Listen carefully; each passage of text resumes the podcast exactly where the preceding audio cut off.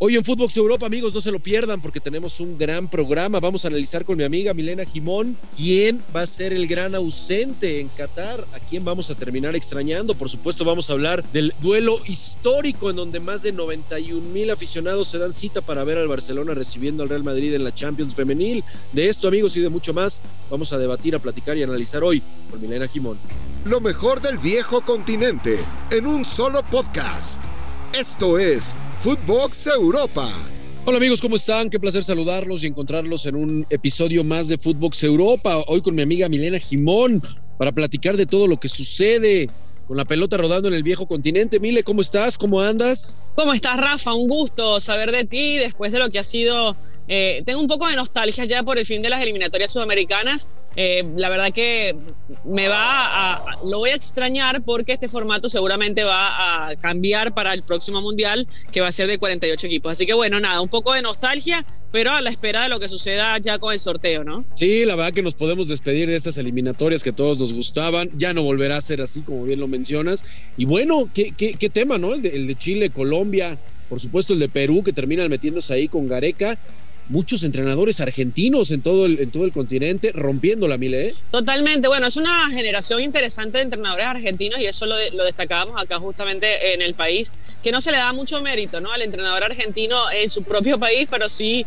eh, afuera lo, los buscan mucho porque son muy estudiosos. Eh, la verdad que, bueno, los que están hoy y falta todavía Barrena, por ejemplo, que dirige a, a un posible repechaje eh, con Arabia Saudita que juega con Australia en junio para definir entonces ese repechaje eh, contra Perú. Entonces son muchos los entrenadores argentinos, pero bueno, afortunadamente abre el camino para los que quieran eh, ser técnicos aquí en este país. Totalmente de acuerdo, Mila. Y bueno, entrándole de lleno a lo que a lo que nos compete, a lo que nos manda la producción, mi querida Mila, ya sabes que tenemos que arrancar con Cristiano Ronaldo, con Leo Messi, ¿no? Que la verdad es que fue Mile un año bastante malo en cuanto a clubes se refiere, ¿no? Tanto para Messi, que ya sabemos que al no conquistar la Champions, pues siempre va a estar en, duda, para eso se, se, le terminó llevando al Paris Saint Germain, y no nada más lo de Messi, todo el proyecto de este equipo parisino de técnicos, que lo hemos platicado mucho aquí en Footbox Europa, Mile, pues termina siendo un fracaso, y lo de Cristiano Ronaldo, después de cómo se infló la contratación, en donde muy bien Jorge Méndez, que sabemos que es el que arma este equipo del United, primero sembró la noticia en el City, de ahí hizo que viniera el interés del United, para que no, no, no permitieran que se fuera el acérrimo rival. Vino el movimiento de Solskjaer, en donde termina perdiendo el, el, trabajo el noruego. Ponen a Ragnick y la verdad es que las cosas no sucedieron para nada. Están en sexto lugar en la liga, eliminados de la Champions. Eh, ¿Qué relevancia, Mile, toma ya Portugal calificado y Argentina, que para mí, por debajo de las favoritas Brasil y Francia, creo que puede dar una sorpresa a la selección de Argentina, algún escaloncito ahí abajo?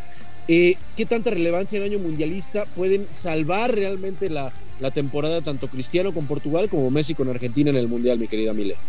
Mira, la verdad que eh, yo veo algo positivo para Cristiano Ronaldo porque se saca una mochila, un peso encima, ¿no? La que es la clasificación a Portugal. Portugal recién ahora se clasifica a la Copa del Mundo. Ya Argentina venía clasificada hace un tiempo, ¿no? Entonces, eh, Messi viene jugando en bajo rendimiento en el PSG y todo el equipo en general. Eh, también ha jugado, me parece que enfocado en otras cosas. Eh, ahora no les resta nada sino 10 fechas, creo que son las que quedan para poder terminar de cerrar al menos un título, porque ha sido un fracaso lo del Paris Saint Germain en esta temporada, y al menos un título les quedaría, y creo que lo tienen más que abrochado, esperemos que sea así, porque si no, eh, arderá París. Eh, pero bueno, lo de Cristiano yo lo veo por una cuestión que no tiene feeling con Ragnick, ¿no? Y, es un entrenador que no jugó nunca para él, sino para armar un equipo, y Cristiano está acostumbrado a que jueguen para él, y, y lo demostró aquí en la selección de Portugal, cuando todos juegan para él eh, en definitiva está más inspirado y además siente un poco más los colores, obviamente, de su selección nacional. Pero bueno, yo creo que va a ser un año importante porque necesitan esos partidos, necesitan llegar a tope a un mundial que es atípico, ¿no? Ya se va a disputar en noviembre y no como nos tienen acostumbrados en junio. Sí, sí, un, un mundial que va a ser un reto, por supuesto, para todos, querida Emile. Y en cuanto al tema de, Cristiano Ronaldo y el Manchester United, se habla de que le van a ofrecer, ¿no? A la, salida del Ralph Ragnick a los Reds, pues se le promete construir un proyecto a Cristiano Ronaldo, algo ganador, por supuesto, ahora sí, alrededor de, del crack portugués. Y se, se barajean por ahí dos nombres: el de Eric Ten Hag, que me parece que ha demostrado con el Ajax la capacidad que tiene, y también lo de Luis Enrique, ¿no? Que bueno, no podemos olvidar cómo ganó el triplete, cómo hizo jugar eh, a Messi, Neymar eh, y Suárez, siendo uno de los tridentes más importantes ahí. Eh, no se nos puede olvidar tampoco lo de Luis Enrique, que sabemos que después de, del Mundial, pues ves, se le quiere ofrecer también un proyecto con los Reds. y en cuanto al Paris Saint Germain, pues preguntarte también, Miles, si realmente ya podemos dar por un hecho la llegada de Zinedine Zidane y qué futuro le podría deparar a Messi, entendiendo que Sisu eh, pues a mí me parece el ideal para manejar ese vestuario. Yo creo que sí, te, respondo de atrás para adelante. Mi percepción es que Zinedine Zidane es un aplacador de vestuarios y lo sabe manejar a la perfección. No sé si PSG sea el club indicado para él, puesto que él no vistió la camiseta del PSG, pero sí vistió la del acérrimo rival.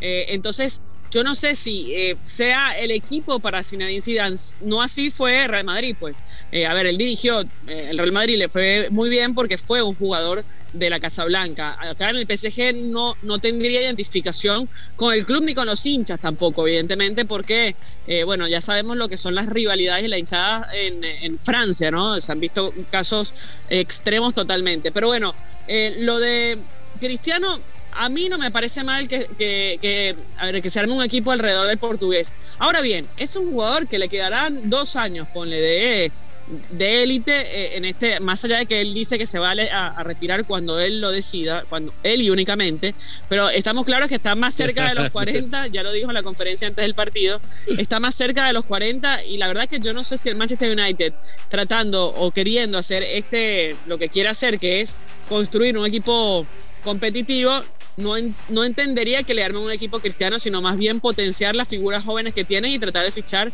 alrededor de, esas figuras que hoy eh, tiene. Por eso a mí lo de Ten eh, no me parece descabellado, además es un hijo de Ragnick, entonces eh, en ese sentido iría con la, la visión que tiene en Ragnick como director deportivo, donde ha sido más exitoso que como entrenador. Entonces, eh, bueno, yo lo vería a un Ten Hag muy interesante para el planteo que tiene Manchester United y si es Ten Hag el indicado, no creo que se base alrededor de Cristiano Ronaldo considerando esto, que quieren armar un equipo competitivo y no un equipo alrededor de una figura. Ahí el tema es el peso que tiene el representante, ¿no? Jorge Méndez, todos sabemos que Jorge Méndez ahí lleva mano siempre en el armado del United, Mille.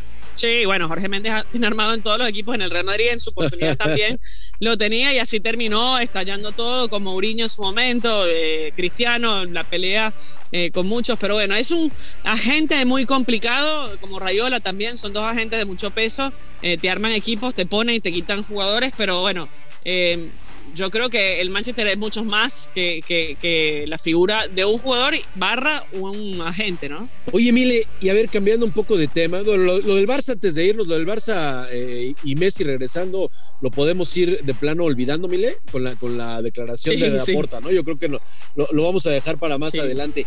¿Qué espectáculo, Mile, vimos hoy en el Barcelona Real Madrid haciendo historia, protagonizando un nuevo clásico en el Camp Nou? ¡Qué locura hoy, Mile! Rompieron récord asistencia. Sí, vale, la verdad que estas cosas hacen emocionar a, a ver, a los que seguimos el fútbol femenino, ¿no? 91.500 espectadores eh, para ver en el Camp Nou este partido es la mayor asistencia a la historia para un partido de femenino y termina 5-2 el encuentro a favor del Barcelona. Ya sabemos la paternidad o la maternidad en este caso que tiene el Barcelona sobre el Real Madrid, pero bueno, también es cierto que el Real Madrid recién se armó para competir en primera división y recién también está arrancando por primera vez en la, en la Champions. Pero bueno, esto supera el partido que se disputó en el Rose Bowl entre Estados Unidos y China para la final del Mundial de 1999, que fue de 90 mil espectadores. Así que extraordinario lo que pasó en el Camp Nou y me alegro porque por fin eh, le dan el, el, peso y la cabida a estas chicas que se ganaron el sextete la temporada pasada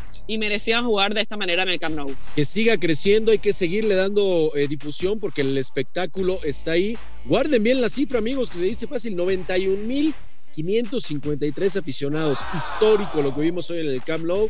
Y sí, bueno, la verdad es que ya en la cancha, bien lo dice Mile, hay una diferencia entre estos eh, dos equipos. De hecho, estuvo Xavi, estuvo Puyol, hay varias, varias figuras, por supuesto, en el cotejo. La verdad que histórico, y sí, como dicen por ahí, Mile, Mile, that eh, ship has sailed. Sí, sí, sí, totalmente. No, o sea, ha, partido, ha partido el barco. Es correcto. Entre otras noticias del día, Mile, salió positivo Ancelotti, al cual pues se ven pocas esperanzas de que le alcance a recuperar para estar en Vigo, pero yo creo que si eh, la enfermedad se lo permite, no va a tener ningún problema para garantizar su presencia en Londres, en donde se van a enfrentar al Chelsea el miércoles que viene. No, a ver, eh, el, asistente es su hijo, así que tiene todo, todo bajo control. Y, la verdad que este virus cada vez se habla menos de, de estas situaciones, pero bueno, esperemos que se recupere pronto. Un equipo que necesita eh, ritmo, que necesita salir del letargo que estaba antes de la pausa por eliminatorias y bienvenido estos 15 días que seguramente le cayeron muy bien para descansar un poco a la plantilla. Así es, ¿quién es el favorito? Miren, es el cuánto irá a poder, cuánto le irá a afectar al conjunto del Chelsea, todo lo que se está eh, eh, suscitando alrededor del conflicto bélico y por supuesto ver si el Madrid va a recuperar la memoria. ¿Con quién te quedas de estos dos? Mira, me voy a quedar con el Real Madrid por la historia que tiene y por el momento que pasa el Chelsea, pero bueno, la, la buena noticia es que va a jugar con público, ¿no? Que al principio se había prohibido el ingreso del público por estas sanciones y, bueno, va a asistir público, así que me alegro en Stamford Bridge con, con los hinchas siguiendo al Chelsea. A ver, me voy a quedar con el Real Madrid por, por la historia y el peso que tiene pero bueno, la verdad que el campeón defensor es el Chelsea, hoy el equipo inglés. Eh, pero bueno, por estos momentos de desconcentración me voy a quedar con, con el equipo Ancelotti. Bueno, pues ahí, está, ahí están los pronósticos de Mile. Y antes de despedirnos, Mile, bueno, entre más notas, a sus 40 años, Zlatan Ibrahimovic espera continuar jugando con la selección. Sabemos que es uno de los futbolistas que vamos a extrañar en Qatar, así como también al noruego de Haaland, así como también a Mo Salah. ¿Quién va a ser el, gran faltante, Emile, de, la selección italiana? ¿Quién es el gran ausente para Qatar? Mira, para mí la selección italiana es la, bomba ¿no? de, este mundial porque son dos mundiales consecutivos y es una pena que esta selección que es campeona de Europa eh, sea ausente. Como figura, bueno, Haaland es uno de ellos eh, y bueno, y lo de Salah, yo lamenté mucho la forma de lo que sucedió, ¿no? Porque los láser para mí tendrían que haber eh, sido un poco más estrictos y suspender el partido hasta que los láser dejaran de apuntar a los jugadores. No sé si esta fue la razón por la que fallaron los, los penales, pero en definitiva eh, algo de peso hubo en esa situación. Para los que no lo vieron, googleenlo porque fue increíble la cantidad de láser que tenían los jugadores de Egipto para cobrar los penales. Sí, bueno, ahí, están viralizadas las imágenes, las pueden buscar, no Mozalá de plano se le ve, o sea, ni siquiera como, como un puntito, toda la cara, Mile. Sí, terrible, terrible. La verdad que lo lamento mucho por lo que significa también, pero bueno, si, si no estaba él, a ver, no iba a estar tampoco del otro lado Sané, así que bueno, eh, Sadio Mané digo. Jugadorazo Sadio Mané, muy pendientes con Senegal, porque qué brava, qué brava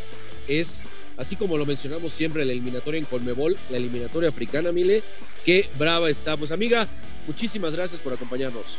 Rafa, querido, te mando un abrazo y qué gol de Zlatan Ibrahimovic. ¿ah? Ni tú ni yo juntos podemos alcanzar el ego que tiene Zlatan, pero sí, sin duda es un jugadorazo y se mantiene siempre fit. Por eso él dice que va a jugar hasta que encuentre a alguien mejor que. Bueno, pues ahí están las palabras del sueco. Con eso nos quedamos, querida Mili Banda, que siempre nos acompaña. Un fuerte abrazo. Nos escuchamos mañana en Footbox Europa. Esto fue Footbox Europa, exclusivo de Footbox.